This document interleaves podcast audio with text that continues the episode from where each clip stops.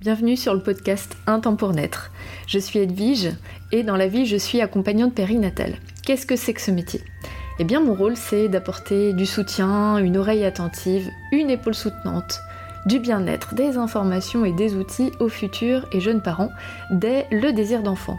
Vous l'aurez compris, c'est un métier passion que j'exerce à Vannes en cabinet et en visio depuis 2020. En fait ce qui me passionne moi c'est l'humain. Et c'est fou comme ce passage du devenir parent peut être à la fois si chamboulant, transformateur et en même temps si tabou. Alors pour dépasser le cadre individuel, je m'appuie sur les grands questionnements et les réflexions issues des accompagnements pour vous partager un épisode chaque mardi. Bonne écoute Hello tout le monde, bienvenue dans cet épisode de podcast Un temps pour naître. Aujourd'hui nous allons parler SOPK, syndrome des ovaires polykystiques, qui concerne une femme en âge de procréer sur 10, c'est quand même énorme, et on va l'associer aujourd'hui avec la question de la fertilité, tomber enceinte quand on a un SOPK. Le SOPK, je vais revenir sur ce que c'est, en tout cas de ce que j'ai compris de ce, de ce que c'était, parce que c'est pas si simple que ça à déceler et à comprendre. Et ce que moi je peux vous transmettre par rapport à la question de la fertilité. Donc ce n'est pas une fatalité, c'est le premier message que j'ai envie d'envoyer, c'est pas parce qu'on a un SOPK qu'on est forcément infertile et c'est pas parce qu'il y a une période d'infertilité que c'est pas irrémédiable et que vous n'aurez jamais d'enfant. Voilà, c'est dit, j'arrête l'épisode. Non, je plaisante. Mais voilà, on va, on va décortiquer un petit peu ce sujet-là. Pourquoi je fais cet épisode? Parce que en fait, euh, je sais pas pourquoi j'en ai. Je crois pas que j'en ai parlé dans le podcast euh, à proprement parler, parce qu'en fait, c'est un sujet qui revient hyper souvent. C'est un syndrome euh, qui est très fréquent et qui concerne beaucoup de femmes que j'accompagne, qui d'ailleurs m'a été redemandé en story sur Insta, donc hors de question de vous laisser sans ressources autour de ce syndrome qui déjà n'est pas facile à vivre pour beaucoup de femmes, mais en plus la question de la fertilité vient souvent s'immiscer quand on approche de la trentaine, bon, entre 20 et 40 ans, peu importe qui vous êtes, mais euh, bref, c'est aussi une question qui vient se mettre là. Alors, le syndrome des ovaires polykystiques, déjà, qu'est-ce que c'est? Il porte mal son nom, ce syndrome, parce que c'est dans les années 30 qu'on a vu sur des appareils euh, un peu archaïques au niveau échographique que euh, les femmes qui souffraient de ce syndrome présentaient comme des kystes aux ovaires. Donc attention, ce ne sont pas des kystes, ce sont des follicules.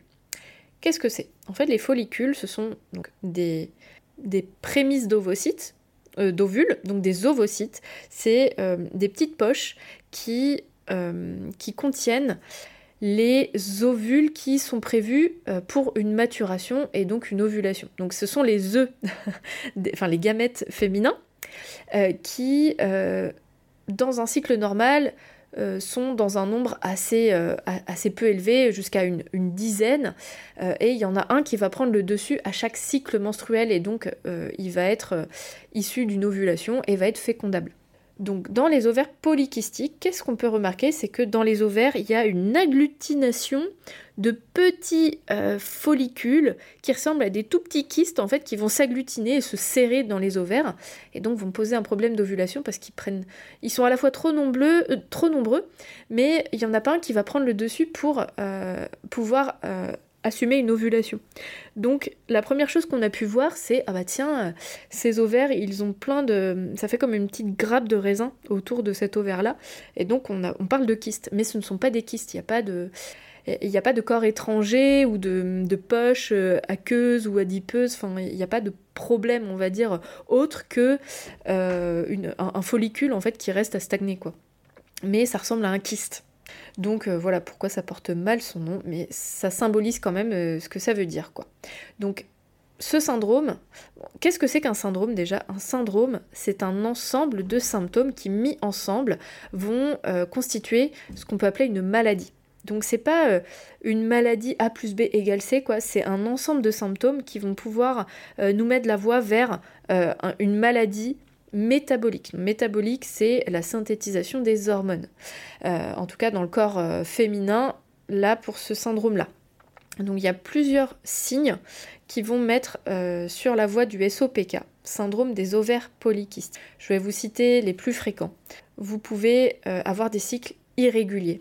Eh bien oui, trouble de l'ovulation, vu que c'est un dérèglement hormonal, en somme, qui va faire que l'hormone qui provoque l'ovulation, elle est sécrétée trop haut dans, une quantité trop haute euh, tout au long du cycle, mais du coup ça va faire maturer un peu plein de follicules, mais il va pas y avoir de pic assez conséquent pour provoquer une ovulation. Donc on va se retrouver avec beaucoup de follicules, mais qui servent un peu à rien quoi.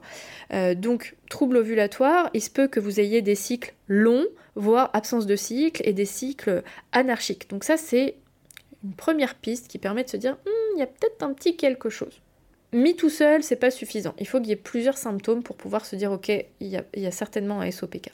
Deuxième chose qui peut vous mettre sur la piste, c'est l'hirsutisme. Qu'est-ce que c'est que l'hirsutisme? C'est une pilosité excessive à des endroits peu euh, agréables pour une femme. Ça peut être au niveau du menton, du cou, de la poitrine, du ventre, à des endroits où on n'a pas trop envie d'avoir des poils. Donc si c'est un ou deux poils, bon, on ne peut pas parler de SOPK, mais ça peut être le signe d'un dérèglement hormonal. Donc oui, euh, pilosité excessive.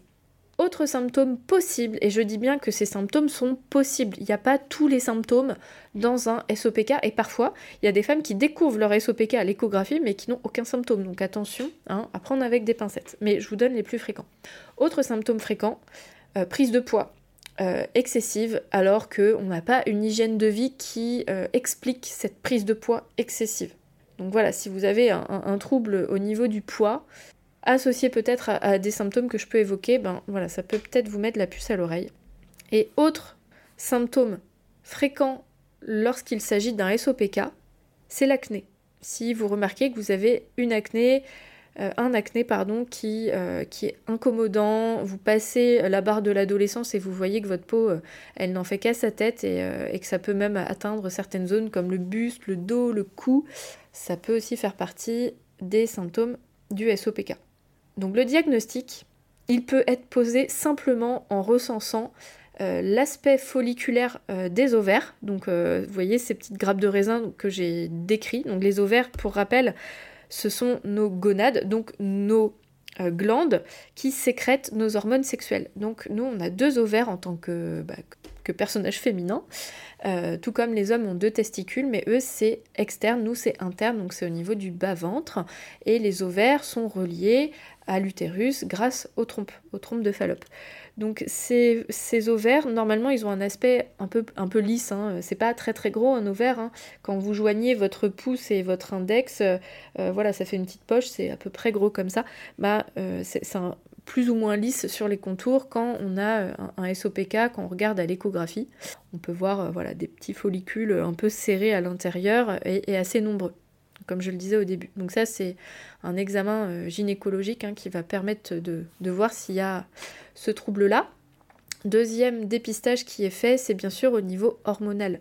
Euh, les médecins vont diagnostiquer notamment euh, les quantités euh, d'insuline. souvent quand on a un SOPK, on a un problème d'insuline aussi, de synthèse de l'insuline, qui est lié au diabète. Hein. donc voilà, ça c'est un peu complexe, mais on peut avoir un, trouble au niveau de l'insuline. Et aussi des hormones, des hormones mâles, donc des hormones masculines, qu'on appelle androgènes je, prends bien des pincettes avec ce terme-là parce qu'on peut se dire que euh, ça y est, on, perd notre féminité. Alors oui, quand, on prend du poids, quand on a de l'acné et, euh, des poils disgracieux, bah franchement, euh, déjà pour l'image de soi, ça peut être super dur. Donc si en plus on nous dit qu'on a trop d'hormones masculines, ça peut faire super peur. En fait, c'est normalement dans, un, dans, une synthèse hormonale normale, on, a une, on, a toute une quantité d'hormones masculines euh, à une certaine, enfin, une certaine quantité d'hormones masculines qui doivent se convertir en hormones féminines. Ça, encore une fois, c'est un peu complexe. Je vais vous donner une petite ressource si vous voulez aller un petit peu plus loin. Mais en fait, a priori, ce que j'ai compris, c'est qu'il y a euh, un trouble de synthèse euh, du passage en fait entre l'hormone masculine vers l'hormone euh, féminine sexuelle qui va permettre justement le bon déroulement du cycle. Donc en fait on part toutes avec une quantité d'hormones masculines à peu près égale, mais c'est la synthèse de cette hormone masculine vers une hormone féminine qui va être déréglée quand on est porteuse de ce syndrome-là. Donc voilà, ne vous dites pas j'ai plus d'hormones mâles masculines que les autres. Non, c'est pas le cas. C'est qu'elles restent en fait dans, dans le sang alors qu'elles devraient se convertir en hormones féminines. Et donc c'est là où il peut y avoir un dérèglement.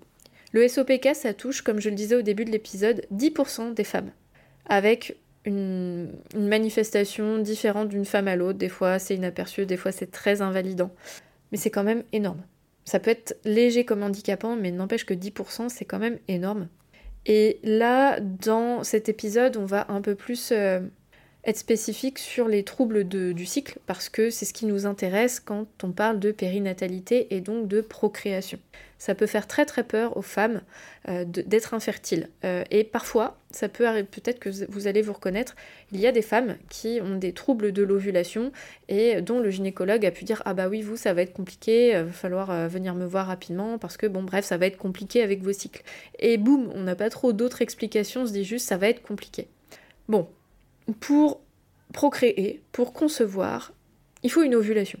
Une ovulation qualitative, donc avec un ovule en bonne santé qui descend euh, à travers la trompe jusqu'à l'utérus. C'est une condition sine qua non pour une, procréation naturelle. Et bien sûr, il faut des gamètes euh, mâles en bonne santé. Hein. Tout ne repose pas sur vos épaules, mesdames. N'empêche que quand on a un dysfonctionnement d'ovulation, soit dysfonctionnel, soit euh, une anovulation, c'est-à-dire pas d'ovulation, eh bien ça peut être compliqué évidemment de tomber enceinte. Et l'infertilité, qu'est-ce que c'est? L'infertilité, c'est quand on n'a pas de grossesse après un an d'essai actif. Donc un an, quand on a des, troubles d'ovulation et que les cycles durent plus de 40 jours, déjà ça réduit les chances. Donc ça vient vite en fait, une infertilité euh, quand on a un SOPK.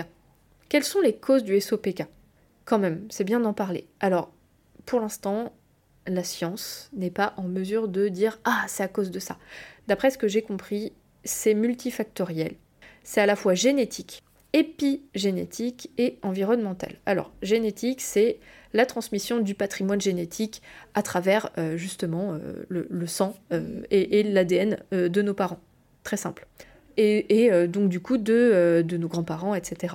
L'épigénétique, c'est l'influence de l'environnement notre propre environnement, mais aussi l'environnement de nos parents et de nos grands-parents sur la manifestation de nos gènes. Donc parfois c'est pas purement génétique, c'est l'environnement dans lequel a évolué notre mère ou notre grand-mère euh, et comment euh, les gènes ont été influencés à cause de ça. Donc ça peut être à la fois des perturbateurs endocriniens, euh, ça peut être émotionnel, bref, il peut y avoir plein de causes. Et environnemental, bah, c'est justement dans quel environnement on va évoluer et qui peut avoir une influence sur nos hormones. Disons que si vous avez des antécédents familiaux, il y a un peu plus de risque que vous ayez euh, cette maladie, à peu près 30% de, plus en risque. Mais les facteurs environnementaux, et surtout on va vraiment parler des perturbateurs endocriniens, sont très très soupçonnés euh, dans la cause euh, de l'apparition de cette maladie. Donc les perturbateurs endocriniens, pour rappel, ce sont des substances chimiques à laquelle nous sommes exposés et qui ne sont pas naturelles et qui vont avoir une influence sur la synthèse de nos hormones. Donc ça peut être des cosmétiques, des produits ménagers, des pesticides, des fongicides, des détergents, la pollution dans l'air, bref, plein de substances chimiques à laquelle on est exposé de façon quotidienne et constante, même quand on fait attention, et depuis petit et depuis plusieurs, plusieurs générations qui peuvent a priori expliquer cela. Bref, revenons au sujet de la fertilité. Il n'y a pas rien à faire. Déjà, ça c'est une bonne nouvelle. C'est pas parce qu'on n'a pas bien compris toutes les origines et que parfois on n'arrive pas à mettre le doigt dessus et on dit bah voilà, c'est un syndrome, donc un ensemble de symptômes. Il euh, n'y a pas rien à faire. La première chose que certainement le médecin peut vous dire, bon pas tout le temps parce que parfois les médecins ils s'en tiennent euh, à une correction hormonale de synthèse mais on règle pas trop les symptômes. Quand on essaye de tomber enceinte, de toute façon, c'est pas là où on va prendre une pilule pour réguler. Et souvent, c'est ça la solution des gynécologues. Sauf que quand euh, on essaye de tomber enceinte, bah là déjà on a une, purge hormonale à faire euh, avec les hormones de synthèse, mais en plus là, hop, on remet un cycle naturel que souvent on a mis sous le tapis euh, vers entre 15 et 20 ans parce que c'était tellement anarchique, tellement de bazar que le médecin va dire facilement allez hop, on met tout ça sous pilule et ça crée des, faux cycles réguliers. Hein. en fait, c'est des hormones de synthèse qui vont travailler à notre place, mais notre corps, il n'a pas eu le temps, lui, de trouver son bon roulement. Et parfois, on, retrouve un SOPK qui n'a pas forcément été diagnostiqué comme tel vers la trentaine quand on essaye de procréer. Et là, on se prend tout dans la figure, à la fois le désir d'enfant, les essais bébés, puis un cycle qui marche pas bien, puis un diagnostic SOPK. Et wow, ça fait beaucoup. Donc, on va poser tout ça et remettre les choses au bon endroit, etc. Donc déjà, est-ce que votre SOPK est symptomatique? Est-ce que vous avez des cycles irréguliers? Oui ou non? Est-ce que vous avez d'autres symptômes qui ont été cités, voire peut-être d'autres symptômes encore qui existent? Euh, Oui ou non? Donc déjà, on va réfléchir à tout ça. Et un cycle irrégulier n'est pas une fatalité. On peut mettre en place des choses pour l'aider à se réguler. Notamment, on parlait de, euh, de l'environnement, ben, on peut mettre en place des choses autour de notre environnement, c'est-à-dire adopter, alors j'aime pas trop ce terme-là, mais une hygiène de vie la plus adaptée possible en fonction de nos possibilités, bien sûr. Hein. Euh, mais ça peut, se, ça peut se jouer notamment sur l'alimentation. L'alimentation peut faire vraiment des miracles quand il s'agit d'un dérèglement hormonal. Il peut y avoir d'autres pratiques au niveau du sport, de l'activité, euh, notamment le yoga. Euh, il y a des yogas spécifiques autour des hormones qui peuvent être fabuleux. La question du sommeil également. Euh, réguler le sommeil, bref, des choses qui font partie de votre environnement, qui peuvent être corrigées, et l'exposition bien sûr aux, perturbateurs endocriniens. Donc l'idée en accompagnement, c'est qu'on peut faire un point sur tout ça, comme un, bilan hein, de, là où vous en êtes, et voir ce qui peut être, ce qui peut être rectifié améliorer pour aider à euh, réguler le cycle.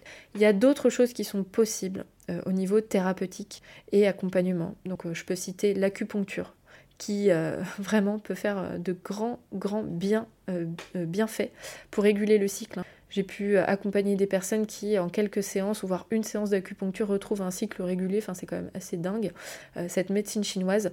Pour ma part, je pratique l'acupression. Donc, c'est les mêmes principes que l'acupuncture, hein, c'est la stimulation euh, de points clés euh, qui, euh, qui, sont rattachés au méridien, donc au circuit énergétique du corps, et choisis spécifiquement, spécifiquement, je vais y arriver, vont permettre de réguler certains plans, au niveau hormonal notamment. Donc très efficace aussi. Je peux citer également la réflexologie, que je pratique également, qui se situe essentiellement au niveau des pieds, en tout cas pour ma part. Euh, sous le pied, on a 7200 terminaisons nerveuses. On a aussi plein de points énergétiques qui sont reliés à l'ensemble du corps et un protocole bien choisi peut permettre aussi de calmer les symptômes et euh, de, de, favoriser le retour vers une cyclicité plus régulière et plus apaisée. Donc voilà, il n'y a pas rien à faire, il y a certainement plein d'autres choses qu'on pourrait aborder ensemble, mais déjà voilà, ces choses-là, elles permettent, quand euh, on est en conscience et assidu, euh, ramener euh, un peu d'ordre dans, dans, tout ce bazar. Je mets un grand point d'honneur aussi au côté psychologique et émotionnel. Ne restez pas seul avec ces problématiques si vous sentez que vous les vivez pas super bien, ce qui est souvent le cas, hein, je le conçois évidemment. Ça peut être vraiment dur hein, émotionnellement de, vivre un diagnostic de SOPK, de vivre les, les symptômes du SOPK et de mettre ça de pair avec des tentatives de grossesse. Donc euh, faites-vous accompagner, c'est bien sûr le rôle qui est le mien aussi de vous accompagner sur le plan des émotions, mais de pouvoir apaiser le côté psychologique et émotionnel bien sûr aide à faire de la place à tout le reste et à prendre les choses dans le bon ordre. Sur le plan médical, bien sûr que le diagnostic du SOPK sera important dans votre suivi. Où que vous en soyez, sachez que euh, dans les tentatives de grossesse, il y a plein de grossesses naturelles qui surviennent avec des femmes qui ont un SOPK, et je le dis, je le re-redis, ce n'est pas une cause de stérilité. Ça peut être une cause d'infertilité, c'est-à-dire que ça peut être tardif, mais parfois euh, disons-le, les femmes sont surprises de la vitesse à laquelle ça peut prendre parce qu'il suffit d'une ovulation qualitative et la grossesse peut survenir. Donc euh, voilà, faut pas non plus se dire ah là là ça va être la cata, absolument, c'est pas toujours le cas et, disons-le, ça peut très bien fonctionner. Donc ce n'est pas une fatalité un SOPK pour tout. Non, non, non. Donc vous pouvez tout à fait tomber enceinte. Il suffit d'avoir des cycles en fait euh, pour tomber enceinte, des cycles qui fonctionnent bien. Donc si euh, même si vous avez un cycle tous les deux mois, ben en fait euh, ça peut marcher, mais c'est moins fréquent comme essai que quand on a un cycle plus régulier et plus dans la norme, on va dire. Sachant qu'un cycle dans la, norme, c'est entre 25 et 40 jours. 25-35, ouais. Voilà, à peu près. C'est la fourchette moyenne. Juste un, cycle long, on va le dire, c'est à partir de 40 jours, quoi. Donc voyez où vous en êtes par rapport à tout ça. Et sur le plan médical, euh, le rôle de la médecine, si ça met du temps, si vous êtes euh, dans cette situation d'infertilité, c'est de vous apporter des ressources de synthèse, donc des hormones de synthèse pour aider justement à, à prendre les commandes sur ce cycle qui est anarchique. Donc il n'y a pas zéro solution, il y a des solutions plus naturelles et plus euh, préventives et alternatives. Il y a des solutions où la médecine va prendre le contrôle sur votre cycle. Donc les deux peuvent aller de pair aussi selon là où vous en êtes. Hein. Évidemment, si vous êtes au début des essais bébés, j'aurais tendance à vous dire ben, de vous focaliser sur euh, une régulation plus naturelle, en naturopathie aussi très très intéressant en accompagnement, euh, en, médecine, euh, en médecine douce. Et euh, si vous êtes à un certain stade, à partir de six mois, et, si le, le, diagnostic est posé, bon bah voilà, de, de voir quel est votre rythme, hein, mais vous avez le droit de toquer la porte du gynéco et euh, de faire le point et de voir ce qui est possible. Donc bien sûr, euh, il y a des, clés euh, médicales qui vont permettre en fait d'administrer des hormones de croissance folliculaire adaptées et d'ovulation adaptées pour retrouver un cycle en fait. Donc oui, il y a des choses de possibles. J'ajouterai que pour ma part, je suis toujours très très contente d'accompagner les femmes qui sont touchées par le SOPK. Euh, dans leur projet de grossesse. Euh, parce que les, parcours sont très divers, euh, parfois ça met du temps mais parfois pas, et, on peut mettre ensemble tout un tas de, choses pour que ce soit le plus doux possible pour vous. Quoi. À la fois que ce soit efficace et optimiser vos essais bébés, oui, mais aussi pour le vivre avec le plus de douceur possible. Parce que vous êtes assez nombreuses en fait à découvrir votre SOPK sur le tard. Pourquoi? Parce que, euh, comme on en parlait tout à l'heure, on, a des symptômes quand on est ado. Euh, on, va aller, on va aller voir euh, le gynécologue et le gynéco ou le médecin traitant va nous mettre sous pilule parce que c'est un peu la solution facile pour apaiser ces symptômes. Donc oui, ça met sous le tapis de l'acné sévère. C'est souvent d'ailleurs la cause pour laquelle on va mettre les jeunes filles sous pilule. Des cycles complètement anarchiques. Et donc le jour où on arrête euh, notre contraception, eh bien c'est là où on découvre un peu le poteau rose quoi. Donc ouais, ça fait beaucoup de choses et, euh, c'est toujours un plaisir de vous accompagner sur ce cheminement-là. J'espère vous avoir un tant soit peu éclairé sur euh, ce syndrome qui touche de nombreuses femmes, qui peut aussi se déclarer sur le tard. Hein. Je, dois dire, parfois on n'est pas touché par ce syndrome et ça peut venir un peu plus tard. Hein. J'ai oublié de le dire, mais c'est important. Euh, j'espère que vous aurez quelques clés, quelques ressources qui vous motivent et qui vous réconfortent surtout. Bien sûr, vous pouvez me contacter si vous ressentez le besoin de discuter de tout cela avec moi. Je me tiens disponible en visio ou en présentiel comme d'habitude. Je vous fais plein de gros bisous. Je vous souhaite toute la réussite euh, dans votre projet de grossesse et aussi dans la gestion, dans l'accompagnement de ce syndrome, qu'il vous soit le plus doux possible et vous avez le droit à de la douceur et à de l'apaisement dans ces symptômes. C'est pas une fatalité. Et ben, je vous dis à la semaine prochaine pour un prochain épisode. Ciao ciao PS, j'allais oublier la ressource que je voulais vous partager. Il s'agit d'un livre qui a été écrit par Capucine Quémin, qui a elle-même euh, été euh, diagnostiquée SOPK et qui en a fait un livre, un mélange de livres et de BD qui est très sympa, euh, qui s'appelle Le monde à l'envers. Donc j'aime bien le titre parce que je suis très fan. Je ne sais pas si vous connaissez Du monde à l'envers, qui est un, un, groupe d'humoristes, bon bref, rien à voir, mais du coup le, titre m'a interpellée et je trouve que ça a été bien fait parce qu'à la fois elle, elle exprime son vécu émotionnelle aussi de ce qu'elle a pu traverser avec ce, bah, coup près du SOPK, en même temps euh, les, clés euh, et les ressources qu'elle a pu euh, trouver sur son chemin. Elle s'est entourée aussi d'un médecin pour, pour, écrire ce bouquin. Donc elle, elle parle pas que de son vécu, elle apporte aussi des clés et elle, elle tente d'expliquer aussi les causes, en tout cas de ce qu'on en sait aujourd'hui. Donc j'ai beaucoup appris avec ce livre, donc voilà, je suis contente de vous le partager. Allez, je vous laisse sur, sur ce partage. Bise Merci pour votre écoute et votre confiance. Si vous aimez mon podcast, vous pouvez m'aider à le rendre plus visible en me mettant une note et un avis sur votre appli de podcast. Vous pouvez aussi partager auprès de vos proches qui sont concernés. Et si vous souhaitez vous aussi être accompagné sur votre chemin du désir d'enfant et de la maternité, mes séances se font au cabinet à Vannes ou à distance par visio. Envoyez-moi un message privé sur Insta ou un mail à edvige.com un temps pour naître.fr. À bientôt!